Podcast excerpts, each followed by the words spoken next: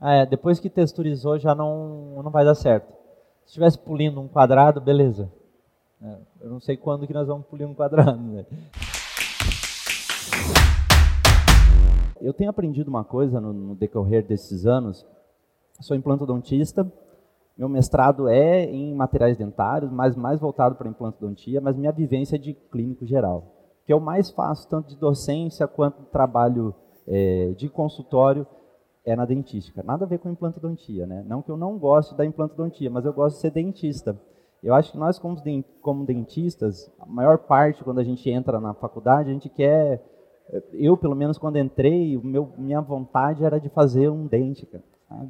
Fazer um dente. Acho que tem mudado um pouco. Hoje a pessoa já entra na faculdade pensando em alguma outra carreira que não vai nem mexer com dente, mas de um modo geral a gente quer, além de trazer saúde, ser um pouco artista, né? Ser um pouco do criar o dente. E a textura tem muito disso. Trabalhar com textura de superfície tem muito disso. Para eu poder trabalhar com textura de superfície, a primeira coisa que eu preciso ter ou estar é estar enxergando, é ter algum tipo de magnificação para poder trabalhar com áreas que são muito pequenas. Bruno Reis está falando do lado ali de acabamento e polimento, provavelmente. Né? É, a gente vai falar também de uma etapa parecida, que envolve a parte de acabamento e polimento, envolve a parte de finalização da resina composta. Eu preparei aqui um dente, né, é, independente da cor, não tem estratificação nenhuma, tem apenas uma massa de resina que eu vou trabalhar é, buscando primeiro anatomia primária e depois a gente vai trabalhar com anatomia secundária e terciária, tá? Então macro e micro textura. Mas como eu estava falando para vocês, no decorrer desse caminho eu tenho aprendido que cada vez mais, quando a gente termina as restaurações, principalmente em dentes anteriores, é, é muito mais saudável para o clínico terminar com um pouco mais de volume do que terminar muito justo. Vocês devem ver alguns profissionais que costumam terminar a restauração já, as, a, terminou a restauração já, já tem uma anatomia secundária aqui ali. Só que, de um modo geral, eu percebo que quando a gente faz esse tipo de anatomia secundária, quase sempre a gente erra. Erra no volume. E quando reduz, reduz na anatomia primária, eu vou ter que acabar fazendo todo aquele trabalho que eu levei um tempo para criar durante a etapa de restauração. Como eu disse para vocês, eu sou, me formei em Cascavel, fiz a especialização em Londrina, fiz meu mestrado em Passo Fundo. É, hoje eu resido no mundo, eu vivo para cá e para lá. É, e eu tenho junto com o Cacá Godoy um livro de um atlas é, de resina composta em dentes posteriores, um atlas clínico. Ali está um guia para você restaurar todos os dentes posteriores. Tem, a gente trabalhou com vários colaboradores, então ali é um guia clínico. É algo que vai te ajudar no dia a dia a resolver os problemas de dentes posteriores. É, tem na Santos, eu não sei onde é que está a editora Santos, quem quiser depois lá dar uma olhada, ver o livro, fiquem à vontade. Tá? A gente está aqui para falar sobre texturização em dentes anteriores. O que eu quero apresentar para vocês é parte de uma aula que eu gravei para um grupo da Rússia, e essa aula, é, eu trouxe esse pequeno caso, é um caso de restauração direta e indireta. Todo mundo sabe que é direta e indireta? Direta e indireta é aquela restauração que você faz sobre o substrato, sobre o dente, sem adesão, remove, dá um acabamento polimento e cimenta. técnica do professor Newton Fall. Sugiro a todo mundo que é dentista que algum dia fazer algum curso do professor Newton. Né? Aproveitar enquanto ele está tá ativo e bem ativo. Eu digo para vocês assim, eu fiz um curso de cinco meses e virei especialista em dentística nesses cinco meses. Né? Cinco módulos de três a dois dias, sensacional. Quem puder fazer é, é, um ótimo curso. Tá? Então, nesse caso, a gente fez exatamente isso. A gente fez uma faceta de resina composta. Essa menina, é, voltar aqui, essa menina era minha aluna da especialização. Ela tinha, ela tinha uma queixa é, de ter um pouco menos de volume e daquele dente pela enda, ela sofreu um, uma batida, ele era um pouco escurecido, ela fez um, um, clareamento interno, mas ainda assim não chegou onde é que ela queria. Ela queria resolver esse problema. A gente fez essa restauração sobre a boca, ajustou, tirou a pecinha e cimentou de novo. Tá? Como faz para cimentar? Básico, ali não tem nenhuma área crítica, não preciso usar fio retrator para nada, porque eu não vou cimentar em nenhuma área subgengival só proteger os dentes vizinhos. Condicionamento, e é importante na hora do condicionamento você visualizar se todas as superfícies estão bem condicionadas. Vou condicionar o dente, primeira coisa que eu preciso fazer, tem que estar limpo. Ou trabalhar em dentes anteriores, é muito saudável que você trabalhe com algum tipo de, de, de lixa de granulação mais fina. American Bird tem, tem algumas lixas muito bacanas. Para quê? Limpar. Além de, de ajudar a tirar a camada prismática, é limpar um pouco a superfície para eu ter um ótimo condicionamento. Né? Esmalte eu preciso do quê? Eu não preciso de adesivo hidrofílico, não preciso de água, solvente, que tem um adesivo que é tudo misturado. Eu preciso de adesivo puro. Né? Como se cimenta uma faceta? Como você já sabe, condiciona, adesivo não polimeriza, asperiza a resina, adesivo não polimeriza, resina e gruda. Muito fácil. Põe resina e gruda. Esse foi a, a imagem logo após a cimentação. Tá? O que, que eu tenho aqui? Eu tenho um pouco de anatomia primária. Já tenho aqui o posicionamento das arestas adequadas, tenho um pouquinho da abertura de ameia, mas ainda tenho bastante coisa para corrigir. E é isso que é, a gente começa fazendo avaliando aonde estão as posições das vertentes proximais. Tá? A vertente proximal vai se relacionar também com o ângulo triedro, indo para a face incisal. Quando nós fazemos restaurações em dentes anteriores, principalmente restauração tipo faceta, o que, que a gente começa reconstruindo? Palatina, geralmente. Né? Hoje tem técnica, método 3M, método FGM, sei lá o que, estratifique com oito resinas, com cinco resinas, com três resinas, com duas resinas, enfim, whatever. Esse não, não é a questão. A questão é, vou fazer uma restauração em dente anterior, o dente não tem a guia incisal, é o mínimo que eu preciso é ter um pouco de planejamento.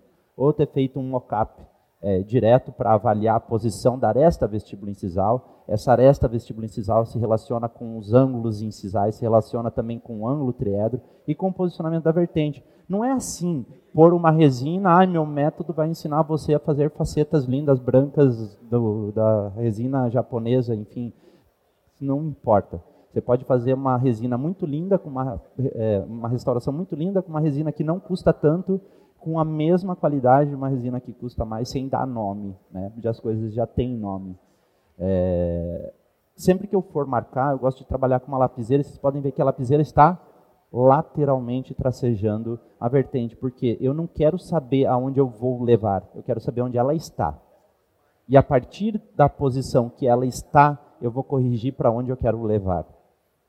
Então, digamos que meu dente ficou muito largo, se a gente vai ver na prática aqui, meu dente eu fiz ele um pouco mais largo as arestas, as vertentes, elas estão mais distalizadas. Eu vou marcar, ela vai aparecer mais distalizada. Para onde eu quero levar, eu vou riscar para a área que eu quero levar. Se eu quero fechar essas vertentes, eu vou trabalhar com o disco nessa posição. Por quê? O dente vai ficar mais estreito, vai ter um aspecto de mais estreito, porque eu estou jogando essas vertentes mais para o centro do dente. E o contrário também é verdadeiro. Então, se eu quero depois é, posicionar, o, ah, fechei demais aquela vertente, achei que fechei demais aquela vertente. Eu posso trabalhar com o disco na face vestibular. Posso trabalhar também para fazer um refinamento, uma broca multilaminada, principalmente para fazer o acabamento lá próximo da área gengival. Então vocês, vocês viram, ah, terminou a restauração, estava bem injusto, né? Tava, tava mais ou menos a restauração. Poderia ter terminado assim polido. Mas é, é, sempre bom quando eu vou fazer um central unitário, que é um baita desafio, que eu copie exatamente o que eu tenho da referência. O mínimo que eu posso fazer é entregar o que Deus já fez muito belo, né? É, é o mínimo que me resta. Não é inventar o que eu acho bonito. É. Tem um povo é, da China que, é, para eles, o belo é ter os dentes pretos. Né? Se a gente falasse para eles, você tem que fazer uma faceta BL menos 5, a pessoa ia falar assim, meu Deus, não, meu dente é lindo, preto. Então, assim, belo é, é, o que já está criado, né? é o que já é. Então, a gente vai somente manter o que já tem. Cuidem sempre que for trabalhar na área gengival para não afundar essa broca. Tá? Broca multilaminada desgasta dente? Desgasta, menos que uma diamantada, mas desgasta. Então, é melhor que eu trabalhe com uma multilaminada, principalmente para a gengival, para não machucar tanto a gengiva, vai machucar, até mesmo uma borracha machuca a gengiva, é, mas também para eu poder fazer um trabalho fino e se por uma acaso eu tocar no esmalte, que não desgaste tanto. É, então, é sempre bom ter exatamente a magnificação para conferir se eu estou preparando certo no local correto. Achei que eu fechei demais meu dente, achei que eu fechei demais as vertentes. Então aqui eu estou trabalhando com os discos nas faces, na face vestibular. E a gente tem três inclinações da face vestibular. Uma inclinação gengival, então eu já trabalhei com a inclinação gengival com a multilaminada. Uma inclinação indo em direção à aresta vestibulo-incisal. E só depois eu vou para a área de transição. Eu vou ter duas áreas de transição. Então, como eu disse para vocês, a gente começa reconstruindo um dente, né, uma faceta pela aresta vestibulo-incisal. Neste caso, a aresta vestibulo-incisal já estava posicionada, o dente já estava na mesma altura. Eu só tive que alterar o volume. Então, quando eu vou trabalhar com o disco nessa posição, se eu não vou alterar a posição da aresta vestibulo-incisal, o disco vai preparar até onde? Até chegar na área dental. Quando eu vou fazer uma faceta em dente anterior, eu não uso uma guia para reconstruir. Essa mesma guia ela vai ser meu anteparo para finalizar o preparo e levar novamente a aresta vestibulo-incisal para onde eu comecei construindo. Então, por onde você começa construindo é onde você termina também na área do acabamento e polimento. A área é, livre de terço médio, eu vou trabalhar com disco em duas inclinações. Então, da transição da faixa incisal para o terço médio, trabalho nessa inclinação. E o contrário, o disco vai estar inclinado, voltado para a área gengival, terço médio. E a finalização da face vestibular, é sempre bom trabalhar com uma borracha de granulometria mais grossa, não estou buscando brilho, não estou buscando lisura. Eu estou buscando agora ajustar talvez alguma linha que eu tenha deixado com o disco. Às vezes você não prepara o disco, fica uma linha bem marcada. É isso que eu estou tentando apagar com essa borracha mais granulosa. Então, a American Wear tem esse sistema de três passos. Passo azul mais é, grosso, né, vai desgastar mais. Passo marrom intermediário. E o último passo é a última borracha que eu utilizo depois de toda a parte de textura anatomia secundária e terciária. Depois que eu faço o preparo de toda a anatomia primária, eu gosto sempre de marcar toda a vestibular com um carbono dessa forma. Porque o que eu posso fazer agora? Eu posso identificar as áreas de anatomia secundária que eu estou preparando e saber exatamente aonde a borracha passou ali naquela área. Então, neste momento, eu estou posicionando o quê? Fala, Jota, beleza? Estou posicionando três lóbulos e duas fossas. Hum? Lóbulo mesial, lóbulo distal, lóbulo médio, duas fossas entre eles. Como que eu estou fazendo isso? Ampliando a área entre esses lóbulos, ou seja, estou criando as fossas. Vocês vão ver que, diferente de alguns métodos que vocês têm visto, ao invés de eu aprofundar na área da fossa, nós vamos trabalhar evidenciando as áreas que são mais altas. Quando a gente faz um desenho, o que, que a gente faz? A gente não começa pintando o desenho, a gente faz o contorno. É isso que a gente vai fazer na hora da textura. A gente vai criar o contorno limite de um dos lóbulos, contorno limite de outro do lóbulo, e por assim em diante, até eu ter área final para preparar e criar toda a texturização. Essa é a borracha de primeiro passo é, do kit Ultra Gloss, tá? uma borracha grossa. Essa borracha já vai criar um pouco de textura terciária se eu fosse utilizar ela como uma borracha de último passo, por exemplo. Por quê? Porque ela é muito grossa. Então, se eu quero fazer, se eu quero tirar mais volume, essa é uma borracha ótima para fazer isso. Tá? Vou lá, vou preparar nessas áreas entre os lóbulos e só então agora eu vou trabalhar com a parte de microtextura. Eu criei o posicionamento desses lóbulos, é um dente que não tinham lóbulos tão evidenciados quanto esse do manequim que a gente vai utilizar, mas de qualquer modo eu criei esse posicionamento. Agora, entre essas regiões de lóbulo, na região das fossas, que nós vamos criar a parte de anatomia secundária. Se vocês notarem esse desenho, é, ele não tem o que vocês costumam ver por aí, que é um triângulo na área da fossa. Por quê? Porque não existe, eu nunca vi, não sei. Só vi nas facetas ninjas do método FGM, de resina composta.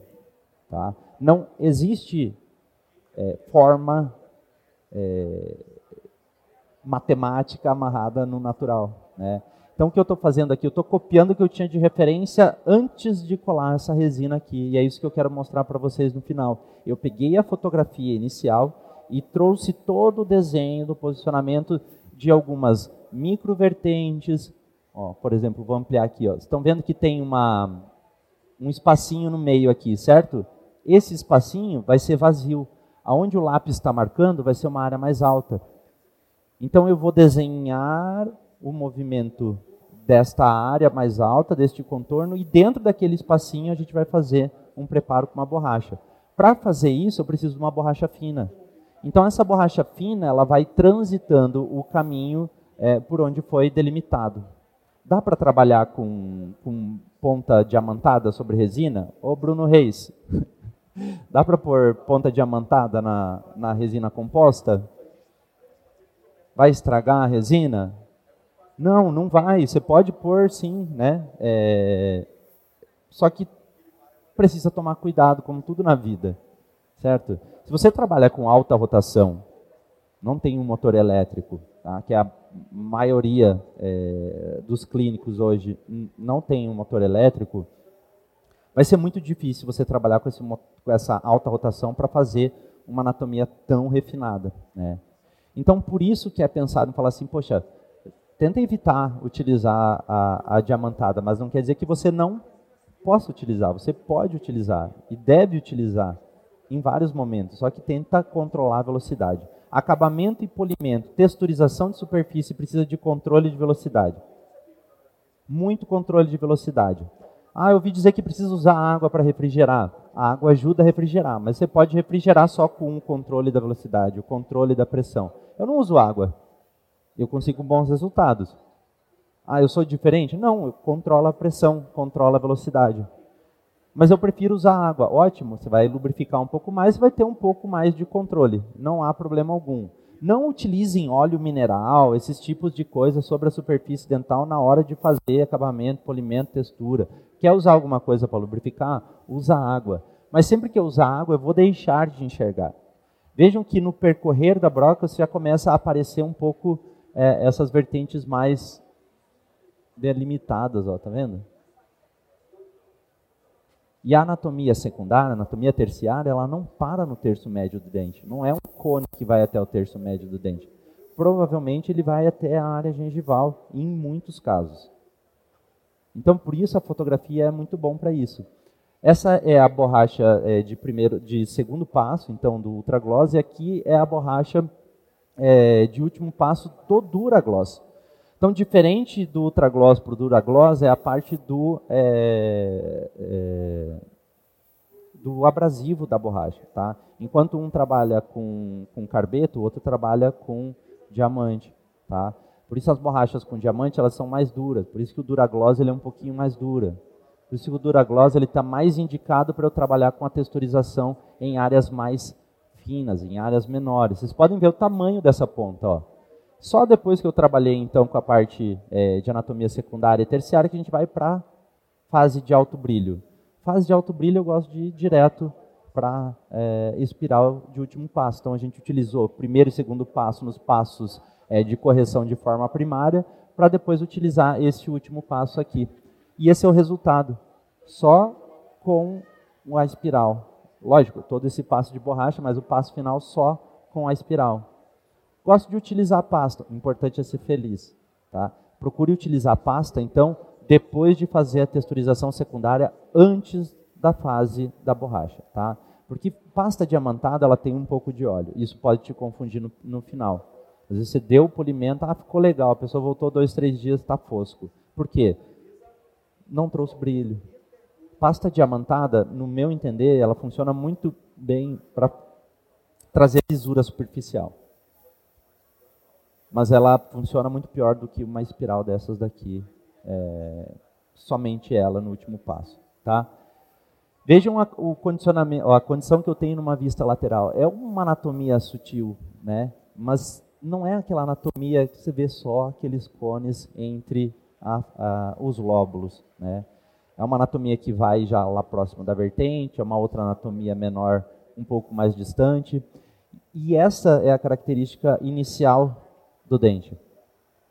Tá? Observem bem a fotografia que ela vai alterar para a restauração que, a gente, que eu fiz é, e vejam o posicionamento de luz e de sombra, como ele tem continuidade com o dente que agora foi restaurado. Alguém já foi na monga? Sabe a monga, a macaca lá, era um macaco, o negócio? É, aqui é a transformação da monga. É, e entre a monga agora. É muito parecido, né? Não, obviamente não está igual. Se fosse igual, estava lá em cima, né? Mas ficou muito parecido. É, então, por isso que a referência deve ser sempre o que você tem de mais divino para copiar. Então, tenho ali o que Deus me mostrou que era o dente da base. Beleza, fotografa, risca, utiliza um papel, busca toda essa referência para você conseguir depois transcrever isso para o seu caso. Tá? O, o Tiago Toboni fala muito isso. Vai fazer uma restauração em dente anterior, desenha o dente. Desenha a sua estratificação, escreve ela. Ó, oh, aqui tem um laranja, aqui tem um azul, aqui tem um branco. Puxa, aqui está mais cromatizado, aqui tem uma mancha, uh, aqui eu vou ter que preparar um pouco mais, um pouco menos. Essas anotações vai fazer com que você trabalhe muito mais é, com um protocolo correto. Nós estamos também é, em Rio Preto com a especialização em dentística, é, uma especialização de, de dois anos completamente voltado para odontologia, restauradora, adesiva, principalmente trabalhando com resina composta. Principalmente trabalhando com resina composta. Tá? É, que é a minha vivência, que é a vivência de todo mundo que está por aqui, acredito eu. Acho que todo mundo tem uma resina no, na gaveta, nem seja para tapar o buraco do implante, né? Mal uma resina na gaveta tem.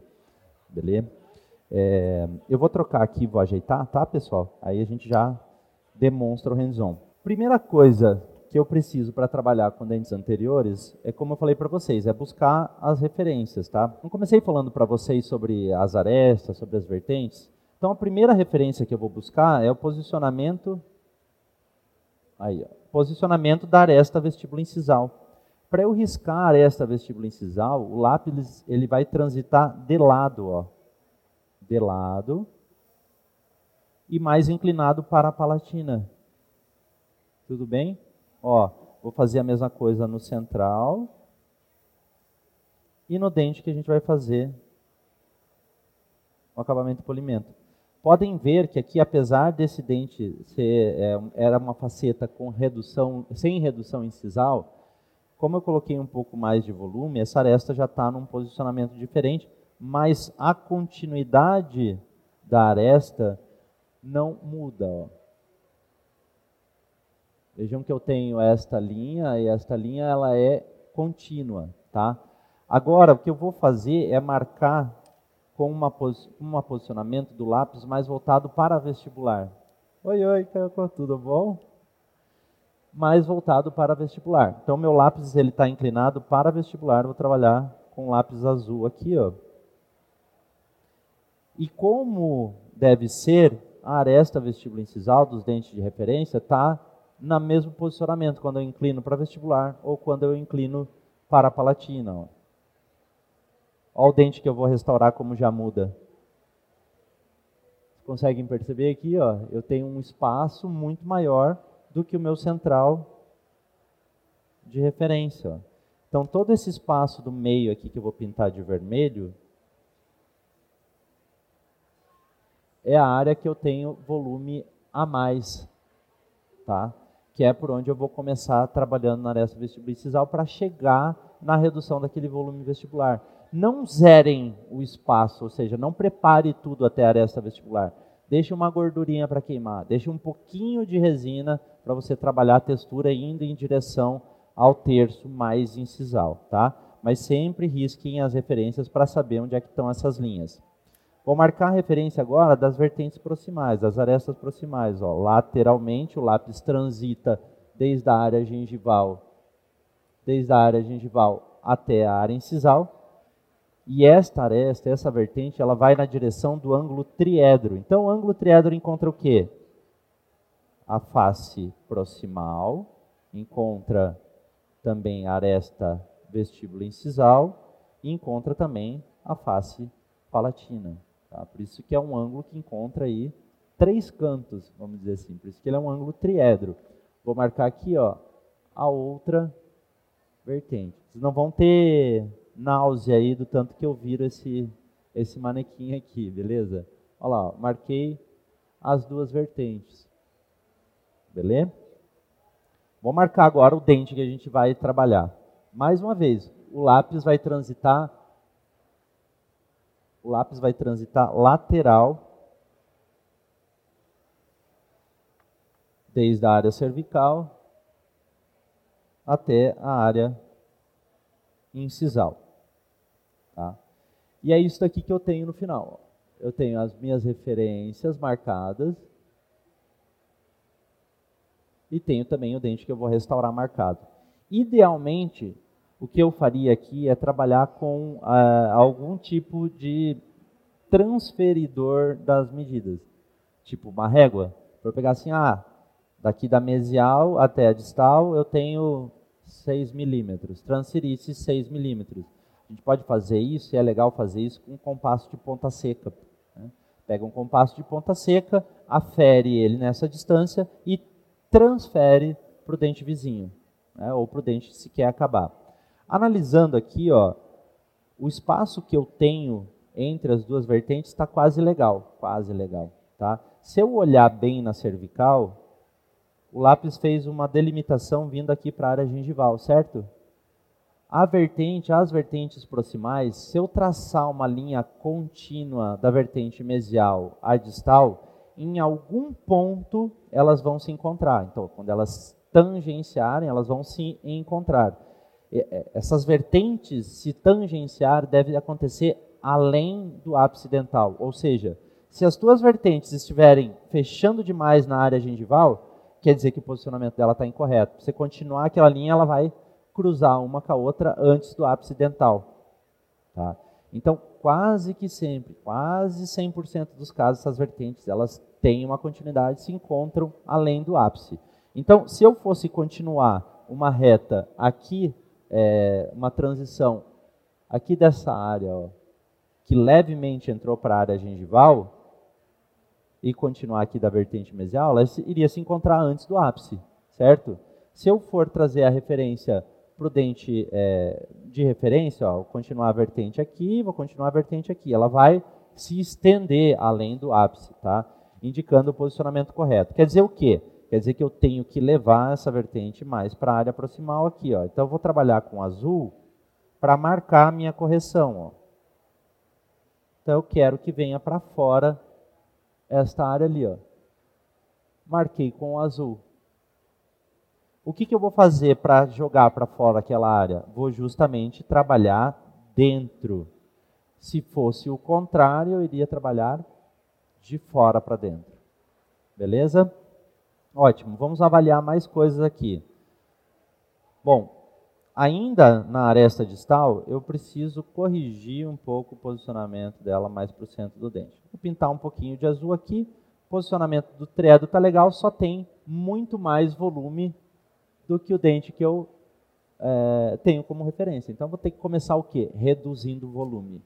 Provavelmente, quando eu reduzir volume, as vertentes proximais vão mudar de posição. Então, vou pegar um disco, aciona tudo aqui, tá, eu estou no hidráulico, tá? E diminui até fazer... Não, diminui até você sentir que está numa velocidade adequada. Não pode estar muito rápido, tá? Não pode estar muito rápido para qualquer é, trabalho de texturização, acabamento e polimento, velocidade é sempre abaixo das 10 mil rotações. Aqui, bem regulado com a pressão, a gente consegue entregar 40 mil no giro máximo. Se eu dividir em 4, eu tenho 10 mil para cada um quarto. Tá? Só que, como não tem controle de torque, quando chegar nos 10 mil e eu encostar no dente, ele vai diminuir um pouco a velocidade. Então, vou botar no limitador aqui, ó, 10 mil rotações, tá? no primeiro quarto, e eu sei que quando encostar eu vou estar trabalhando um pouco é, abaixo dessa, dessa velocidade.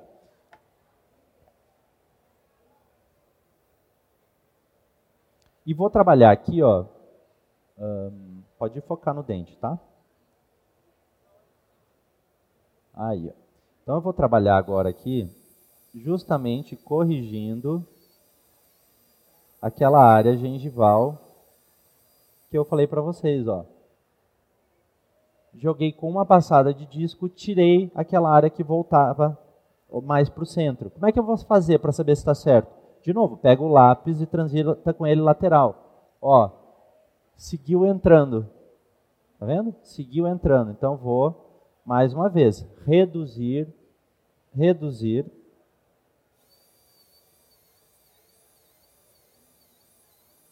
Aquela área ali. Reduzir, pego o lápis. Ah, agora não entra mais, ó. Agora segue reto, tá? Então a pequena correção.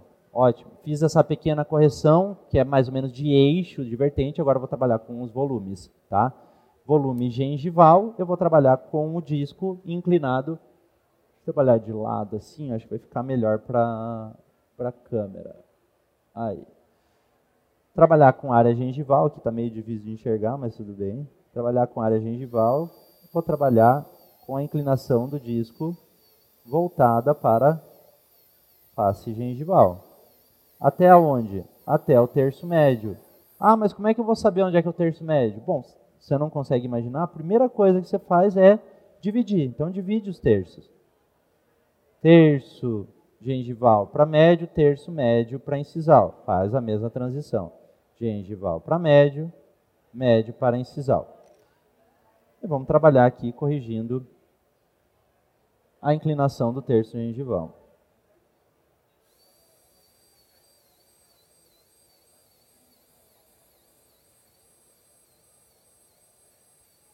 Beleza, ajustei o volume gengival. E agora vou trabalhar com a aresta vestíbulo incisal. Vejam que o disco vai trabalhar nesta angulação aqui. Ó. Opa. O disco vai trabalhar nesta angulação aqui. Ai, ai, ai. Deixa eu achar um ponto para ficar minha mão aqui.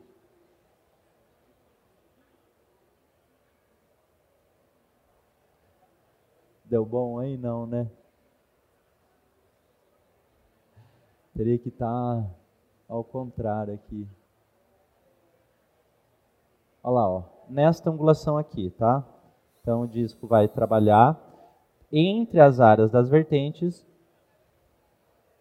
que está difícil de, de se adaptar, entre as áreas das vertentes, trazendo para a faixa incisal. Porque eu não quero, mais uma vez, alterar a posição do triedro, alterar a posição da vertente. Quanto mínimo que eu conseguir não alterar isso, melhor vai ficar. E só depois, como eu falei para vocês, de corrigir essas posições, ó, vou levar até aquela linha vermelha. Mais uma vez aqui, ó, vou levar até a linha vermelha, que eu vou corrigir o restante do volume vestibular. Então agora eu vou vir transitando da face gengival para a face incisal, face gengival para a face incisal, trazendo continuidade aqui de toda essa área vestibular. Vejam que a delimitação e a marcação das vertentes permanecem na mesma posição, tá? Mas como é que eu vou saber se isso está exatamente correto? Não sei. Olhando, não sei, pode ter alterado. Vocês viram? Passei o disco duas vezes alterou a posição. Então, limpo. Vou limpar aqui. Vou pegar o lápis novamente e transitar com ele de lado. Vejam que lá na área incisal houve uma. Opa.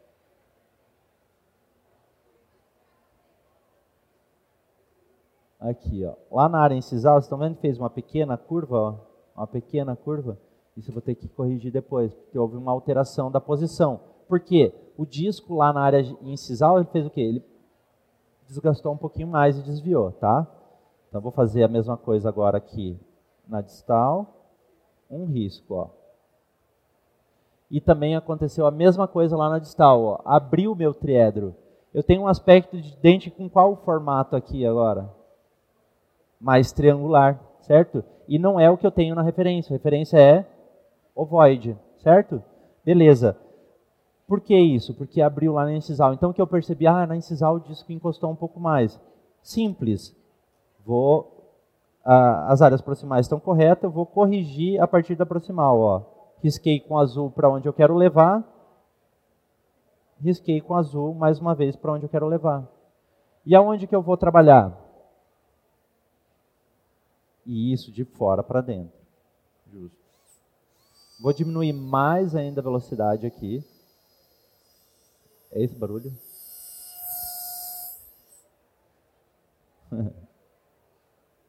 Eu achar um ponto legal para mostrar. Aí, ó.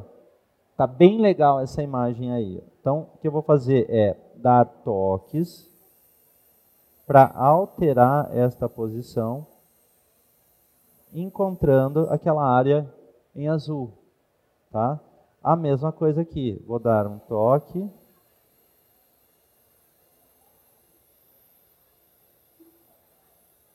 Encontrando aquela área em azul. Sempre que eu for transitar com o disco, é importante que o disco transite nesta posição lá de gengival para incisal sempre que eu for trabalhar nessas áreas proximais, tá? Para eu trazer continuidade disso daqui que eu estou fazendo. Para conferir, vou riscar mais uma vez. Vou riscar com um lápis azul, que eu acho que ele sai um pouquinho mais fácil, tá? Risquei de um lado, risquei do outro. Ó. Agora eu já alterei um pouco mais, só que ficou mais estreito, né? De propósito, para quê? Para eu poder ter área para trabalhar com a redução do volume agora utilizando a espiral. Poderia utilizar a espiral de primeiro passo, mas eu vou utilizar a espiral de segundo passo, tá? E vou trabalhar com ela justamente na face vestibular, justamente na face vestibular, tá? Então agora aqui eu vou botar um pouquinho mais de velocidade, botar umas 10 mil rotações novamente. E vou trabalhar dentro dessa área. O que vai acontecer além de suavizar todas essas transições também é diminuir o volume.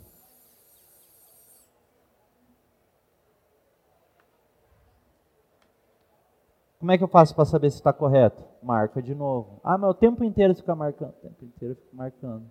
Até um dia eu ficar bom e não precisar mais marcar. Enquanto isso, eu sigo marcando, tá? Olha lá. Ó. Marcou a distal. Veja que acaba bem no triedro já. Vou marcar aqui a mesial. Segue reto também, acabando bem no triedro. Ó. Já tenho o posicionamento das vertentes mais adequado agora. O que, que eu preciso fazer aqui? Preciso trabalhar agora na região central, na região interna, tá? Vou secar bem aqui, marcar de vermelho para ficar mais fácil. Agora, entre as áreas em vermelho é o que a gente vai posicionar da anatomia secundária. Vejam que eu vou desenhar dentro da referência aqui, ó, do dente que é a nossa referência, a anatomia secundária dele. Então, o que eu quero? Eu quero trazer a informação do dente do manequim. Tá? Não estou criando uma anatomia que está na minha cabeça, porque eu gosto dela. Eu estou fazendo o que eu tenho da referência. O desafio é o incisivo central. Tá? Então, vou riscar aqui a divisão em a divisão mais distal do lóbulo mesial e a divisão mais mesial do lóbulo médio. Veja como ela vai até a área gengival. Quem já fez manequim, curso de manequim com esse manequim da PU oclusal que fez dois triângulos entre os dois lóbulos? Pode levantar a mão.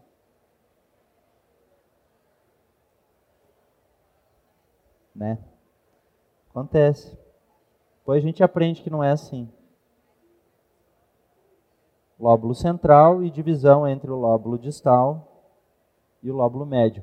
E é mais ou menos isso que a gente tem, ó. é mais ou menos este o desenho que a gente tem é, entre os dois lóbulos. Só que agora, ao invés de eu preparar entre os dois lóbulos, como eu falei para vocês, eu vou fazer o quê? Posicionar a área mais alta. Tá? É legal trabalhar com uma diamantada para isso. Deixa eu ver como é que está a velocidade disso. Vou pegar aqui uma diamantada, uma. Eu gosto muito da 1313. Dependente, tá? Uma broca troncocônica funciona legal, a 3118 funciona bem. Só ter bastante controle aqui.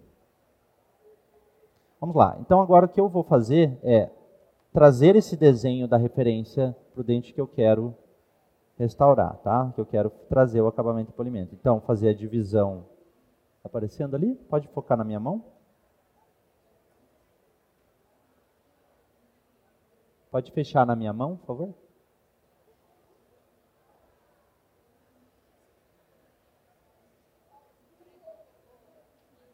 Aí. Boa. Então eu vou posicionar aqui a divisão do lóbulo mesial. Posicionamento. Veja que ele encontra, ó, o lóbulo. Vejam que o lóbulo Vejam que o lóbulo mesial do dente de referência, ó, a vertente aqui, encontra a abertura do fim dele, tá? Fazendo quase que uma forma de uma banana. É mais ou menos o que eu fiz aqui, ó. Fiz uma, uma reta, mas ela pode ser um pouquinho mais irregular. Ótimo? E ali a gente tem uma abertura de aproximadamente um milímetro e meio. Então, mais ou menos um milímetro e meio. Vou criar a abertura e ela abre-se um pouco ali na região gengival. É mais ou menos o que eu tenho do dente de referência, tá? Agora eu vou lá no lóbulo distal, mais uma vez, lóbulo distal, vou marcar a referência aqui para saber aonde se encontram os pontos. Então, ótimo. Da vertente eu tenho também um milímetro e meio e começa a abrir. Então, da vertente um milímetro e meio, começa a abrir, irregular e encontra-se lá embaixo. E agora aqui fazer a delimitação do lóbulo médio, tá? E é mais ou menos isso aqui. Ó. Então, eu transpus o desenho da referência para o dente que eu vou fazer a texturização. E eu vou trabalhar agora justamente nesses pontos que estão é, marcados aqui como linhas mais altas, tá?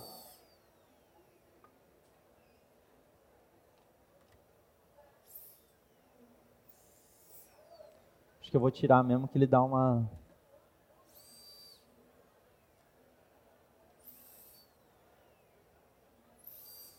pegando ali. Ó, então eu vou criando.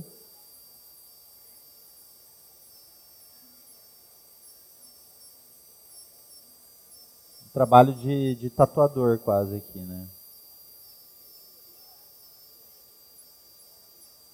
Criando aqui os contornos. Mais uma vez. Abriu para incisal.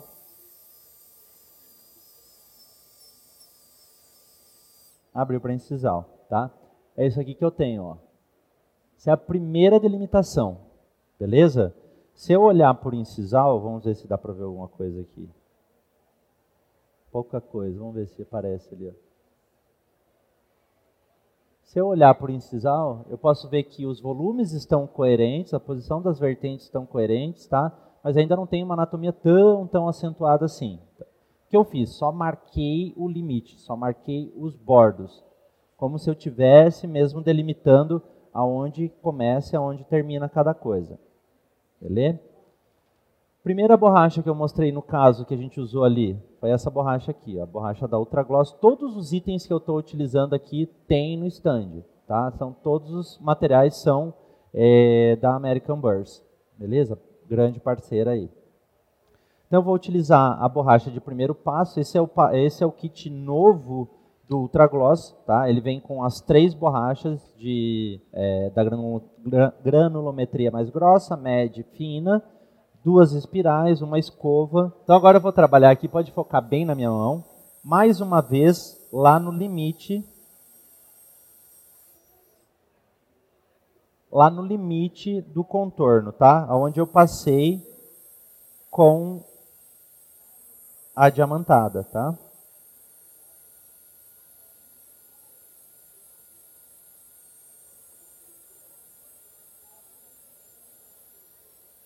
Fazendo o mesmo movimento que eu fiz para riscar, o mesmo movimento para preparar. Só que agora, ó, depois que eu criei o contorno, do desenho que a gente faz? Pinta, não é?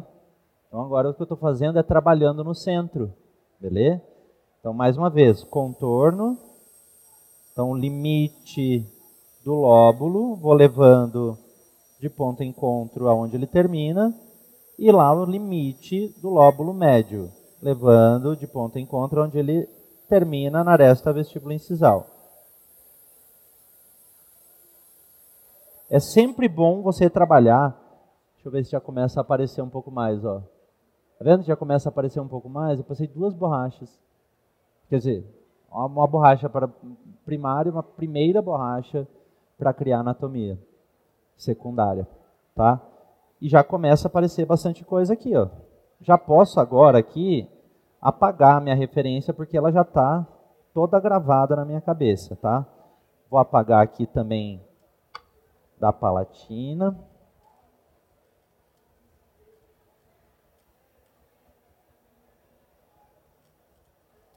Para não ficar sujo, vou passar uma, uma espiral só para dar uma limpada, tá?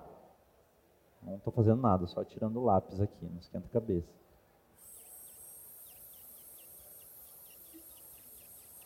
Se não ficar sujo de lápis aqui, a gente não consegue enxergar direito importante de espiral. Tem alguma coisa importante para utilizar a espiral? Alguém sabe, vai me falar que já estragou uma? Sentido sempre horário, sempre horário. Girou ao contrário, perdeu a espiral. Tá? Então, se você já estragou uma espiral, não sabe o que aconteceu, muda o tamborzinho aqui, ó, que está do lado esquerdo, para o lado direito. Beleza? Vai ficar, não vai mais estragar a sua espiral, é mágica. Tá? Ó, Veja que eu tenho, além da área dos lóbulos, entre os lóbulos, uma pequena área mais alta. Por quê? Poxa, eu não trabalhei, pensa comigo, ó, eu trabalhei num contorno, outro contorno. O que, que sobrou no meio? Uma área mais alta. Se eu pego essa área mais alta e divido ela em duas, o que, que eu vou ter? Ter duas áreas mais altas entre uma área mais profunda. Então, se eu quero criar sempre uma microtextura dentro de uma área de fossa, é isso que eu faço. Crio um contorno, contorno, divido. Né? É mais simples fazer assim. Agora, se eu quero realmente aprofundar a região central, a região da uh, dentro do lóbulo, ó, eu vou diminuir esse aspecto, vou criar uma área mais profunda. Então agora eu vou apagando um pouco o que tem no meio textura de superfície, ela nunca tem uma altura só. Então, horas você vai fazer mais pressão com a borracha, horas você vai fazer menos pressão com a borracha. E assim você vai definindo uma certa irregularidade da, da mesma superfície.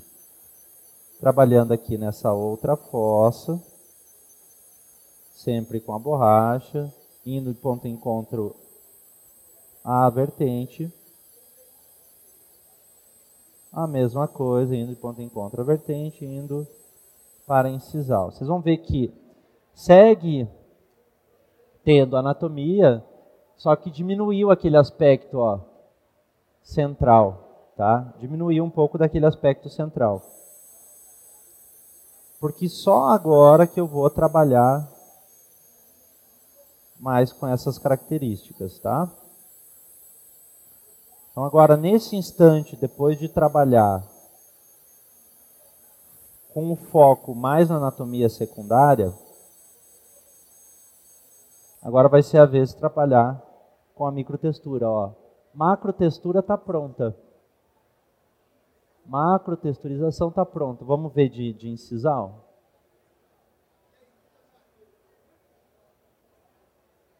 Indo de incisal para gengival.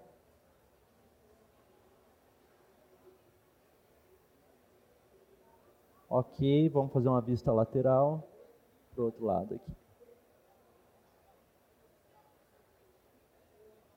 Para cá vai pegar melhor. Ó. Começa a enxergar um pouco mais da anatomia secundária, né? O que eu poderia fazer para visualizar é marcar sobre a superfície dental. Se tivesse um carbono, consegue ver se tem um carboninho em algum lugar? E aí, cansou de me ouvir? Não? Tá bom, então. Vou marcar mais uma vez aqui as vertentes. E vou tentar marcar aqui aonde eu desenhei cada lóbulo. Ó. Interessante, está marcando. E vou passar com um lápis aqui lateral.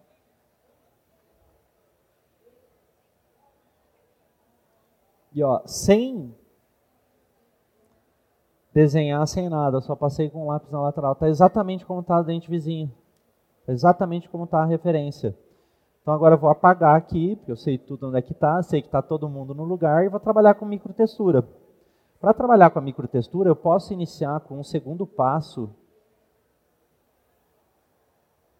do Ultragloss. Tá? Com essa borracha agora, se eu tivesse um... Vou riscar aqui, depois a gente apaga. Tem um, um papel aí? Foi. Tá, eu ia riscar aqui, deixa eu riscar aqui. Vai dar. Ah, vai sim. Foca aqui para mim no meu dedo aqui. Aí. Ó, se eu criei duas áreas de referência e no meio eu quero criar um pequeno lóbulo, como se fosse um, um, uma pequena área mais levantada, eu vou contornar em volta dele, como se fosse uma folha. Então é esse o movimento que a ponta vai fazer, de um dos lados, de outro dos lados. Boa, obrigado. Então eu tenho o quê? Eu tenho uma vertente, tenho outra vertente. Tenho lóbulo 1, lóbulo 2, lóbulo 3, beleza? A divisão lóbulo médio e os outros dois aqui, lóbulo 2, lóbulo 3. Se eu quiser criar uma área um pouco mais levantada aqui, este limite aqui, ó, eu já criei. Eu só vou precisar trabalhar com essa definição aqui, tá? Então é justamente isso que eu vou fazer. Eu vou criar um pequeno lóbulo aqui, vou criar uma pequena abertura aqui, uma pequena abertura acolá. E assim a gente vai criando áreas irregulares entre esses lóbulos, tá? Posso começar isso trabalhando bem na aresta vestíbulo incisal, bem na direção da aresta vestíbulo incisal. Para isso, eu vou aumentar um pouquinho a velocidade da minha borracha aqui. Ó. Vou trabalhando aqui uma pequena abertura.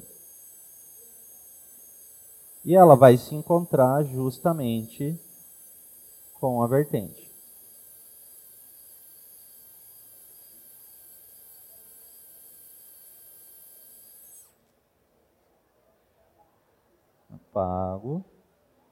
Vou criar aquela pequena depressão que eu falei para vocês. Um pequeno movimento em formato de folha. Ele sai do meio da fossa, encontra o lóbulo e corrige para dentro da fossa. Volta a entrar para a área da aresta vestíbulo incisal abrindo na direção do suco de desenvolvimento.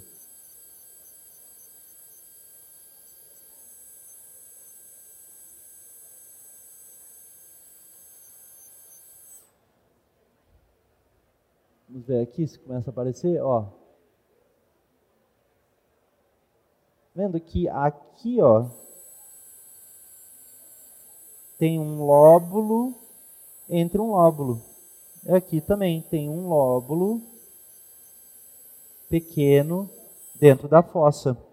Tá? Vou fazer a mesma coisa na divisão.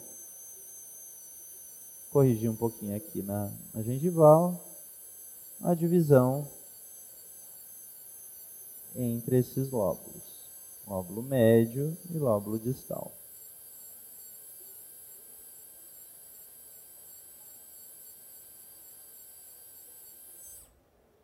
E vou fazer a mesma coisa lá para o terceiro lóbulo ou lóbulo mais distal. Abrindo bem na direção incisal. Ó. Essa forma aqui, ó, começa a ter pequenos lóbulos dentro dos lóbulos. Vocês querem ver na mão? Isso aqui acho que vai ficar mais adequado. Então, Notem, virem o manequim um pouquinho de lado, vão olhando ele de lado, que ele, você começa a perceber que entre um lóbulo e outro tem uma área um pouquinho mais levantada, uma área um pouco mais baixa.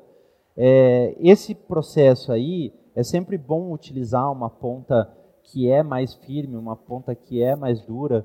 A Duragloss para isso ela vai é, muito bem porque ela é realmente mais firme do que a Ultra Gloss, tá? Tem um, um, um abrasivo que é diamante é, e se, o diamante você consegue ter um pouco mais de controle na pressão, você consegue trazer um pouco mais de resultado para vários tipos de resina. Tá? É como se fosse um abrasivo mais universal, beleza? É, mas sempre relacionando também os passos. Então, importante, utilizou um passo de granulometria mais alto, então, é, vejam, se eu quero é, trazer um pouco mais de brilho, eu tenho que utilizar uma obrigatoriamente uma granulometria mais baixa, tá? É, e sempre muito controle na velocidade. Tá? Tem controle na velocidade, você vai conseguir trazer bastante brilho. Eu não passei ainda na resina a, a espiral de último passo. Antes de criar, utilizar a espiral de último passo, eu vou fazer a microtextura superficial. Tá? Então a gente criou toda a parte de anatomia secundária, um pouco de anatomia terciária a nível de lóbulo, microlóbulo, e depois a gente vai trabalhar agora a questão da é, texturização de terceiro nível ou microtextura é, com pontas diamantadas. Tá? Dá para fazer com ponta diamantada montada numa caneta, ou dá para fazer com ela na mão. Olha que interessante. Na mão você consegue ter mais controle. Tá? Na broca, eh, dá para escorregar um pouquinho, às vezes dá uma errada. Tá? Vou esperar eh, o manequim, pode passar ele aí com tranquilidade, que a gente depois a, a gente dá continuidade. Alguém tem alguma pergunta por enquanto? A sequência de disco? O disco você consegue polir com uma sequência de disco, tá? Uma superfície lisa. Ah, é, depois que texturizou já não, não vai dar certo. Se estivesse polindo um quadrado, beleza.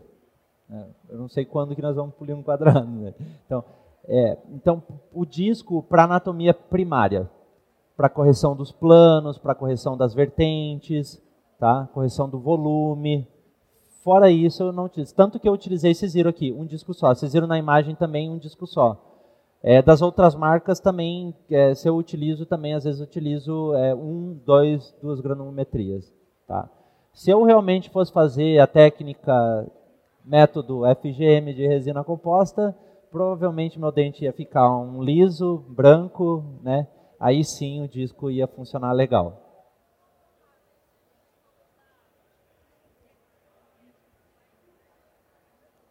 Se eu fosse usar o kit inteiro, você disse?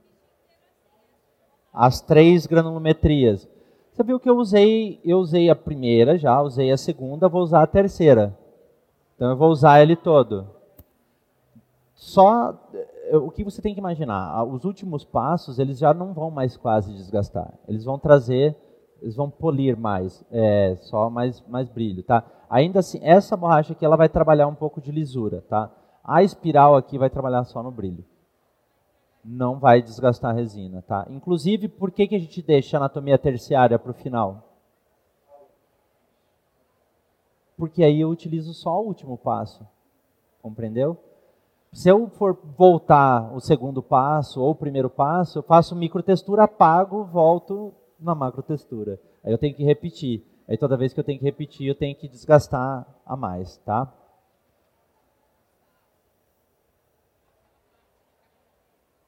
A parte do carbono, eu passo geralmente para pintar o dente referência. E o que, que vai acontecer? Ele vai marcar as áreas mais altas e as áreas mais baixas não. E eu consigo enxergar melhor para fazer o desenho. Ou, se meu dente está inteiro liso, fiz anatomia primária, eu pinto justamente para eu saber aonde eu estou desgastando. Então, é, é isso que eu digo. Tem gente boa que não marca nada, faz porque o cara é bom. Eu não, eu não enxergo. Então eu marco porque eu não enxergo. Eu preciso enxergar o que eu estou fazendo. Né? Hã? põe o carbono em cima e passa o dedo. Como, como assinar livro, assim, eu dou autógrafo, é a mesma coisa. Põe em cima e, e passa, tá? Beleza, ó, eu poderia utilizar aqui o último passo, por exemplo. Vou passar aqui o último passo. Não vou desgastar muito, mas ainda assim, se eu tiver uma micro região que eu quero fazer um micro lóbulo aqui, ó, eu vou passando, vou passando até eu ver a continuidade lá para dentro da fossa. Ele vai fazer uma marcação mais, mais fina. Se eu notei que tem alguma coisa de volume para corrigir, eu posso corrigir o volume aí com as borrachas mais granulosas, com as borrachas mais, mais grossas, tá? Vou fazer uma pequena divisão do lóbulo médio. Ok. E agora aqui, vou trabalhar então com microtextura, com anatomia terciária, tá? Como eu falei para vocês, eu gosto de fazer isso aqui bastante na mão. Vou pegar uma 4138, tá? E eu vou, é, mais uma vez, fazer justamente o que eu tenho aqui no dente referência, tá? Deixa eu ver se eu consigo mostrar aqui de lado.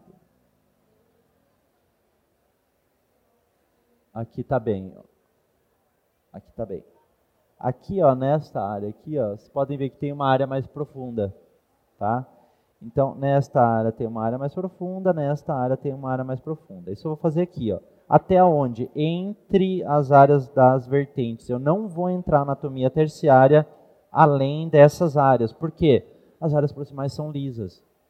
Se eu começar a asperizar aquilo ali, a resina com um mês está horrível. Porque vai manchar, e vai manchar bastante, tá? Não sei de onde que eu peguei isso aqui. Acho que foi daqui. Então, entre as áreas que eu marquei em azul, agora eu vou criar anatomia terciária copiando o que eu tenho ali da referência. Então, vou afundar aqui, ó. com a mão mesmo, gente, tá? Com a mão mesmo. Uma um pouquinho acima.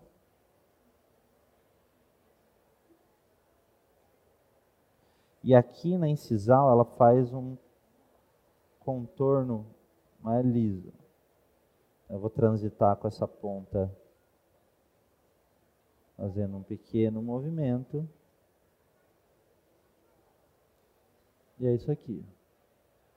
Toda riscada, ó. Vendo? A resina está toda riscada.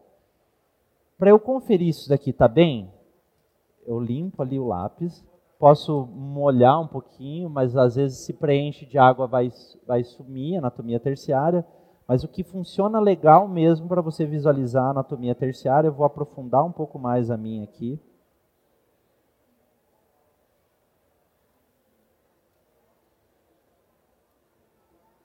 Aprofundar um pouco mais isso daqui.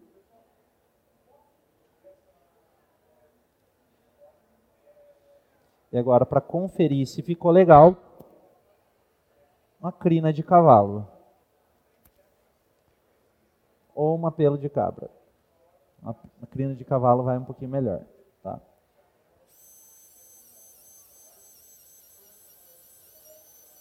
Ela não vai polir, mas ela vai limpar, tá? tirar aquela poeira, vai dar um aspecto como se estivesse polido.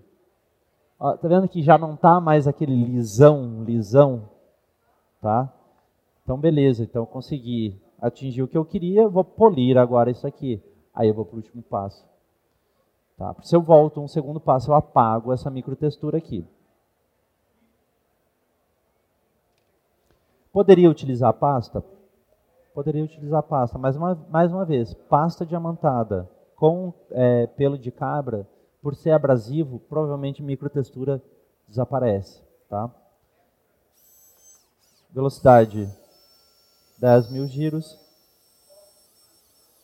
E a espiral, ela tem este formato para proteger, se proteger da pecinha que está atrás dela.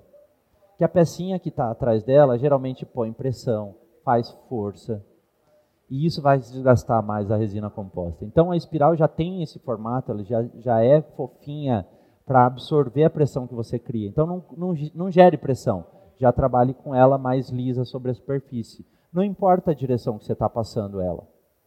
Você tem inclusive passar em várias direções. Então aqui eu vou passar de gengival para incisal, vou passar de mesial para distal.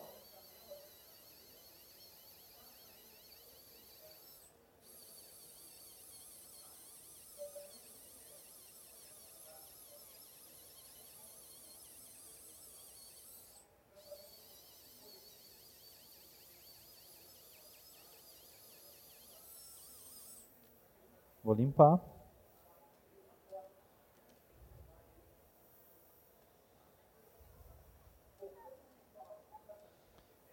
Percebam agora o nível de alteração que gerou a, a superfície do dente com a microtextura.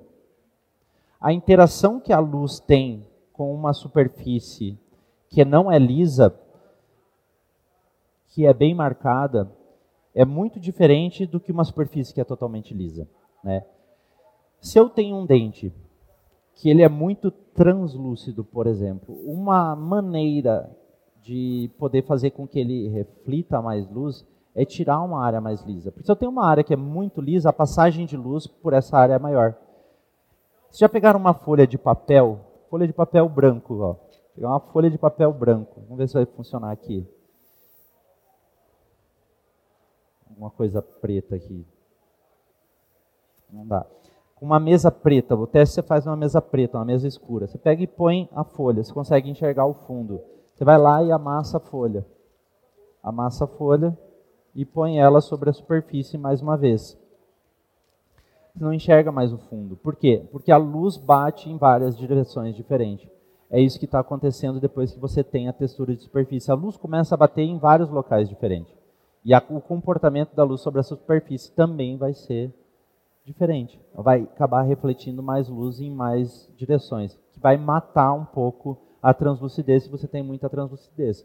Mas não vai pegar, você fez uma estratificação utilizando resina muito translúcida e sarar isso. Tá?